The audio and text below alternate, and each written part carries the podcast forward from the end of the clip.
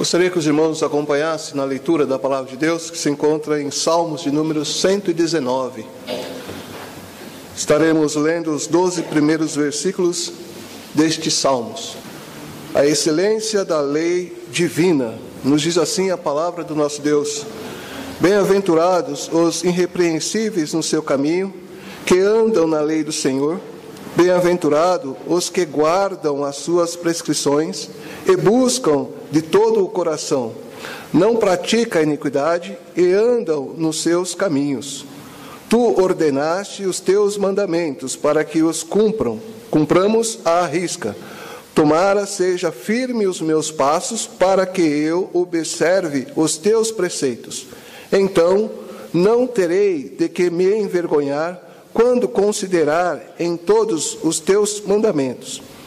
Render-te-ei graças com integridade de coração, quando tiveres aprendido os teus retos juízos. Cumprirei, cumprirei os teus decretos, não me desampara, desampares jamais. De que maneira poderá o jovem guardar puro o seu caminho? Observando-o segundo a tua palavra. De todo o coração te busquei não me deixes fugir aos teus mandamentos. Guardo no, teu, no meu coração as tuas palavras, para eu não pecar contra ti. Bendito és, Senhor, ensina-me os teus preceitos. Que o Senhor Deus nos abençoe na leitura da Sua palavra. Diante deste texto que nós lemos, gostaria que os irmãos estivessem com as suas Bíblias abertas e destacassem aí o seu versículo 11: Guardo no coração as tuas palavras para não pecar contra ti. Há uns 20 dias, mais ou menos atrás, em uma conversa com os nossos filhos em casa, um deles colocou uma posição que me chegou até uma ser um meio estranho, mas depois conversando com a minha esposa e ela tentando explicar, eu comecei a ver que houve uma falha ou muitas vezes uma falta de instrução uh, com os nossos filhos, né? E, e ele me pôs a seguinte questão: Pai, tem momentos que eu não consigo uh, colocar a minha posição eh, diante de determinados assuntos que surgem nas classes eh, ou em um bate-papo entre amigos. Falei, como assim, filho? É, muitas vezes eu acho por bem ficar calado, sabendo que eh, eles estão, né, como a juventude fala hoje, viajando, né? mas eu acabo ficando calado, não falo. Mas por que, que você não fala? Não, eu acho por bem não falar, porque muitas das vezes eu vou ser um motivo de estar fora da curva, fora do grupo, alguma coisa nesse sentido. E isso me chamou muita atenção. Né? Nós temos, é, como pais, né, preparado os nossos filhos na palavra de Deus, é, instruídos na palavra de Deus, e muitas vezes nós acabamos não instruindo, nessa preocupação de instruí-los na palavra de Deus, não instruindo de como apresentar a sua posição que está na palavra de Deus.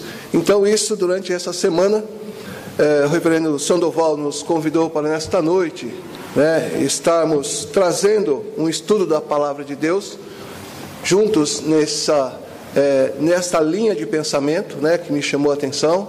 E numa das reuniões que nós tivemos também, é, houve uma mensagem, uma devocional sobre esta, este, este assunto. Então isso me deu que, olha, eu vou falar né, sobre esse assunto. Né? E dentro desse assunto nós vamos tentar é, colocar né, o estudo que nós preparamos da palavra do nosso Deus. Se há um consenso entre as afirmações que dizem que a verdade e a moral foram substituídas pelo relativismo e pelo engano, então, diante desta afirmação da pós-modernidade, temos diversas situações que denigrem a nossa pessoa como indivíduo, família, igreja e a nossa sociedade. Pois nessa ideologia apresentada, tudo depende de um ponto de vista. Sendo assim, cria-se um grande problema cultural, podendo dizer estrutural. De, de tudo que se constrói a partir desse tipo de fundamento ou pensamento decadente, tem levado muitos grandes, eh, tem levado a muitos um grande engodo. E incluindo muitos cristãos, e também muitos cristãos têm sido levados ao distanciamento da palavra de Deus. Eu gostaria de, nessa palavra engodo, né, é, buscando a definição dessa palavra, eu achei ali uma definição que eu gostaria de apresentar, puxando assim é, o entendimento né, desse exemplo para os, os, amantes, vamos dizer assim, da pescaria. Né? O que, que seria o engodo olhando na área da pescaria? Para aqueles que conhecem, seria a ceva. Né? Aquele momento que nós preparamos uma massa e lançamos na água para que o peixe seja atraído para a nossa isca. E aí nós preparamos a nossa isca e lançamos ali na água, esperando que ele venha e coma a nossa isca. E aí nós tiramos ele da água. E nesse sentido, desse engodo que a pós-modernidade nos traz com diversas ideias apresentadas nos livros, nas televisões, seriados, é, muitos têm sido é, levados por esse pensamento. Temos um grande cenário esculpido por pensamentos pós-modernistas que se estabelecem em todas as esferas educacional, religiosa e ética. Grande, a grande frase dos modernistas é que a única verdade, é, a única verdade é que não existe verdade. Esta implicação podem ser destacada principalmente nos meios políticos do nosso país, na educação, nos pensamentos maçantes e os constrangimentos daqueles que se opõem. E na ética, dependendo do seu ponto de vista, conseguem direcionar as consequências de seus atos inconsequentes para momentos futuros e até perder o seu valor de punição. O Salmos 119, no seu versículo 11, o salmista diz: Guardo no coração as tuas palavras para não pecar contra ti. Não temos aqui no texto lido o registro do autor destes salmos, mas o salmista tinha o cuidado e a reverência, uma supremacia em sua vida da vontade de Deus. Ele apresentava ele apresenta a nós o temor e o te, tremor de Deus, buscando viver uma vida debaixo da direção de Deus, sendo proporcionado nas eh, se posicionando nas adversidades que a vida apresentava a ele em seu tempo. Nossa proposição é a suficiência das escrituras sagradas no mundo pós-moderno. Mesmo assentados, mais uma vez, oremos ao nosso Deus. Nós, nosso Deus eterno Pai, nós agradecemos, ó Pai, ao Senhor pelas bênçãos que o Senhor tem concedido a cada um de nós. E nesse momento, ó Pai, pedimos que o Senhor mesmo, ó Deus, use, ó Pai, o teu servo neste estudo da tua palavra na apresentação da mesma, possa o Senhor, ó Pai, ter no teu Santo Espírito, ó Pai, nos conduzindo e assim, ó Deus, possamos apresentar a tua palavra e nela, ó Deus, sermos advertidos, sermos, ó Pai, encorajados para sermos assim, ó Deus, testemunhas fiéis, atalaias poderosos diante da tua mão, diante da tua vontade e possamos, ó Pai, viver conforme o teu querer. Perdoa-nos, Senhor, os nossos pecados, perdoa, ó Pai, os meus pecados diante da tua face, mas em Cristo Jesus te pedimos que o Senhor nos guie, nos oriente neste momento e também em todos os momentos de nossa vida. Amém. Diante desse quadro apresentado, os pensamentos pós-modernistas, não podemos, de forma alguma, ignorar o que está acontecendo em nossa volta. em nosso país e as coisas estão acontecendo na calada da noite, ou muitas vezes no claro dia, e ficamos passivos, como se não pudéssemos enxergar, ou pior ainda, como se não estivéssemos interessados em enxergar, sim, simplesmente por acharmos que não seremos atingidos por, esses, por essa avalanche de pensamentos pós-modernistas. Mas não é assim. O apóstolo Paulo nos diz em, sua, em uma de suas epístolas direcionadas aos irmãos das igrejas que tomassem suas posições, que transformada a sua mente ou alicerçado o seu conhecimento na rocha que é Cristo, e agora deveriam transformar o mundo.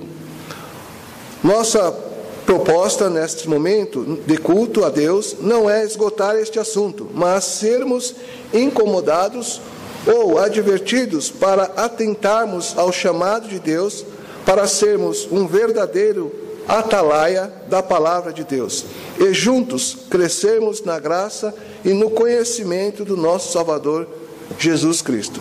Gostaria que os irmãos estivessem juntos nos acompanhando na leitura da palavra de Deus, que se encontra em Efésios, no seu capítulo 6.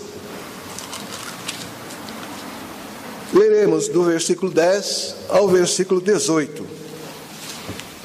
Paulo nos exorta a nos prepararmos com a armadura de Deus. A todos nós devemos sempre estarmos preparados com esta armadura. Efésios, capítulo 6, versículo 10 ao versículo 18. Nos diz assim a palavra do nosso Deus: Quanto ao mais, sede fortalecidos no Senhor e na força do seu poder. Revestivos de toda a armadura de Deus para poderdes ficar firmes contra as ciladas do diabo.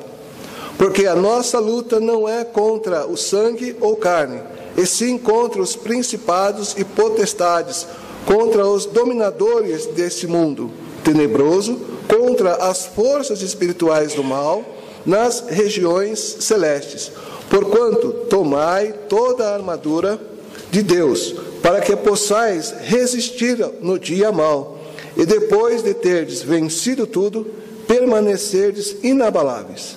Estais, pois, firmes, cingindo-vos com a verdade e vestido-vos da couraça da justiça, calçai os pés com a preparação do evangelho da paz, embraçando sempre o escudo da fé, com o qual podereis apagar todos os dardos inflamados do maligno Tomai também o capacete da salvação e a espada do Espírito, que é a palavra de Deus, com toda a oração e súplica, orando em todo o tempo no Espírito, para, e para isto, vigiando com toda a perseverança e súplica por todos os santos.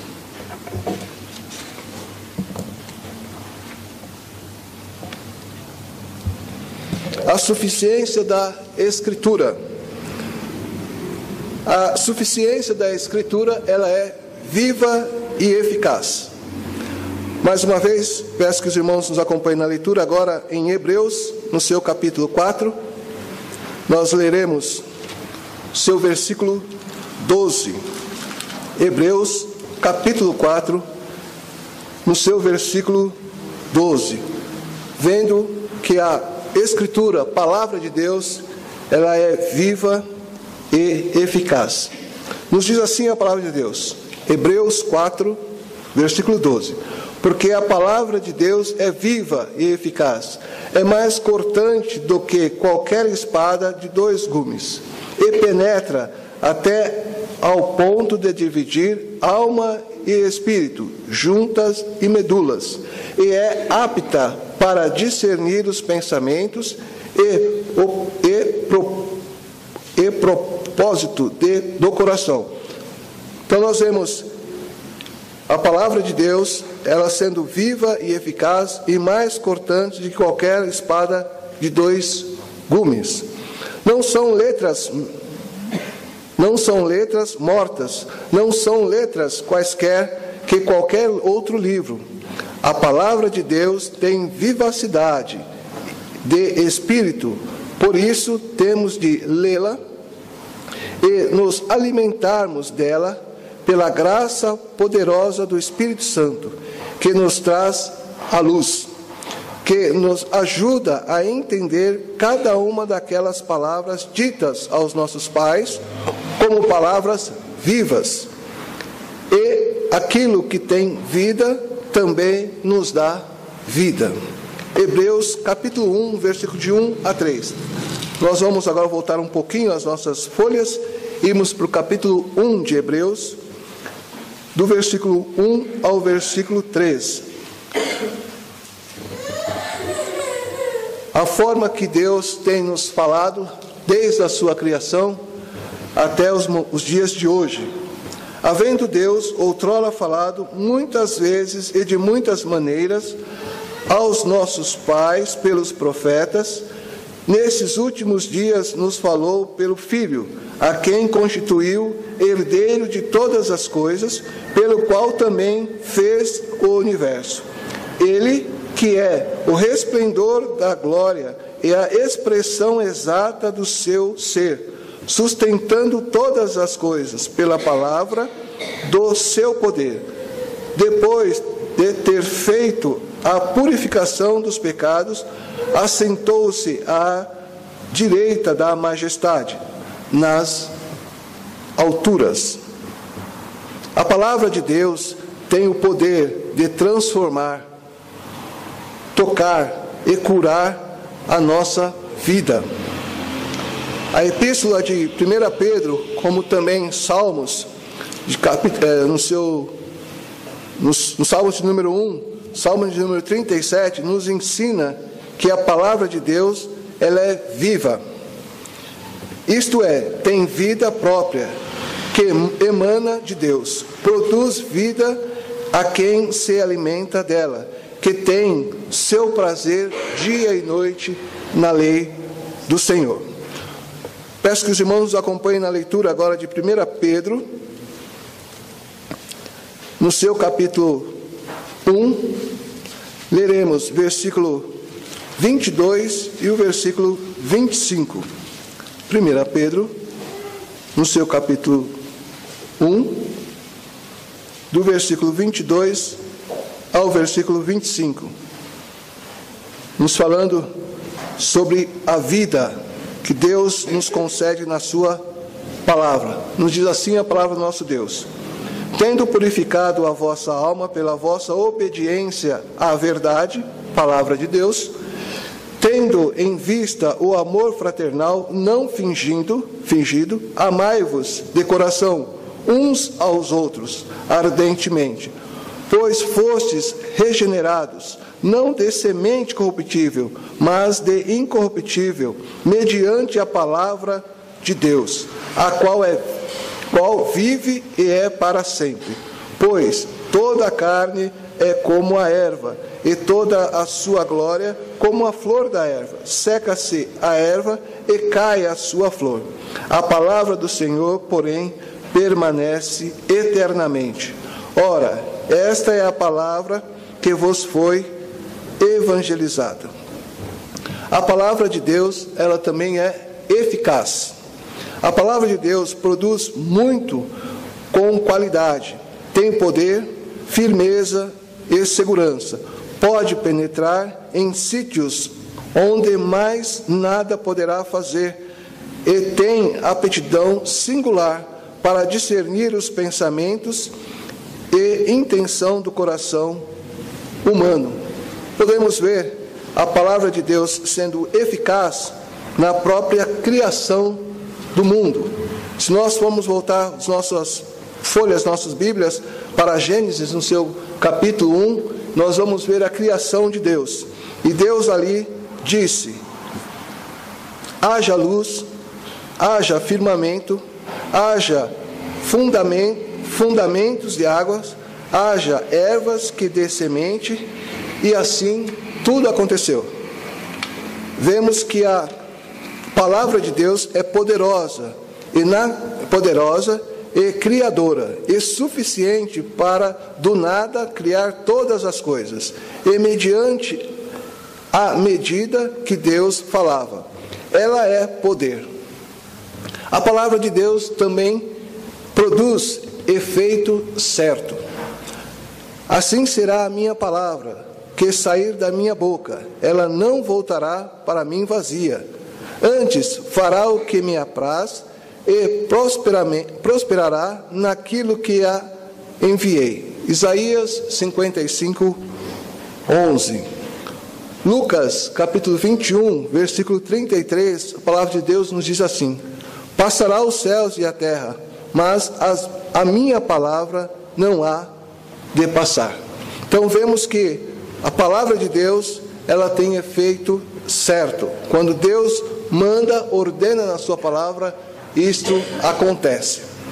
A palavra de Deus produz fé e é o alicerce no qual se fundamenta toda a vida cristã.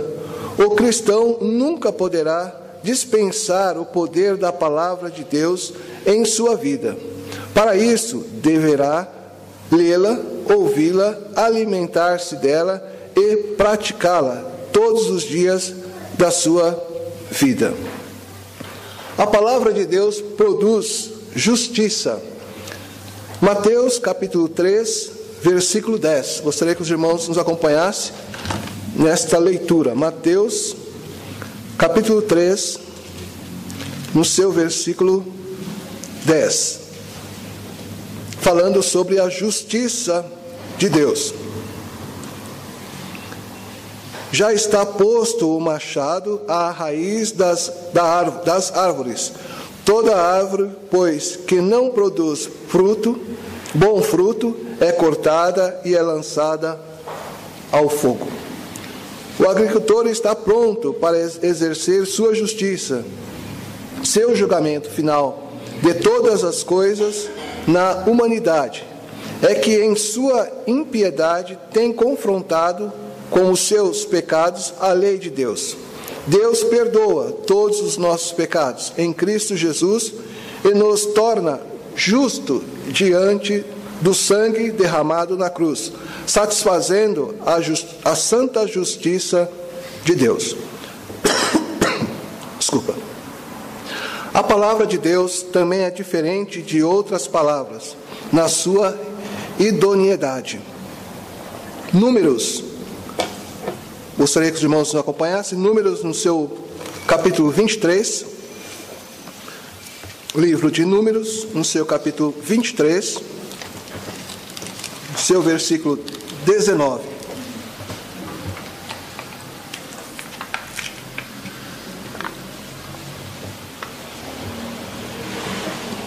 Nos diz assim a palavra do nosso Deus sobre sua idoneidade. Deus não é homem para que minta, nem filho do homem para que se arrependa. Porventura tem ele prometido, não o fará? Ou tendo falado, não o cumprirá? Ele é fiel, e a sua palavra é fiel e digna de toda aceitação. Deus, fiel, reto, justo, santo, logo a sua palavra não pode ser diferente. Ela é o caráter divino. Deus não é, imperfe... Deus não é imperfeito, como o homem. Ele não se arrepende porque cometeu um erro ou por causa de alguma fraqueza.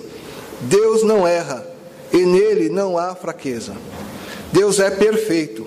O Senhor não é igual ao homem que vive sobre a influência da sociedade. Ele não pode ser tentado pelo mal, pois ele é justo e santo. Também a palavra de Deus, ela estava no princípio.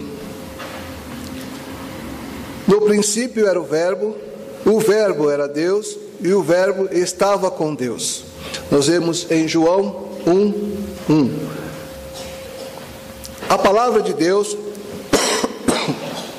A palavra de Deus foi, é e sempre será eternamente autoridade máxima em toda a sua criação. Vemos a suficiência da palavra de Deus em todas as eras, desde a criação até o fim de todas as coisas.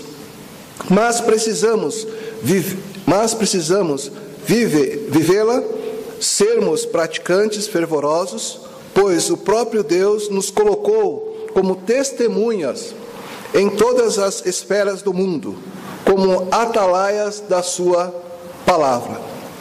Diante destas exortações que lemos da, eh, da própria palavra de Deus, que nos tem dado nesta noite, ou dia após dia, ou leitura devocional, devemos, eh, devemos agora, renovadas as nossas forças, sermos testemunhas fiéis a esta palavra, tanto em Jerusalém, Judéia e Samaria, e até aos confins da terra, anunciando com firmeza e ousadia os frutos do estandarte da glória, da gloriosa palavra de Deus.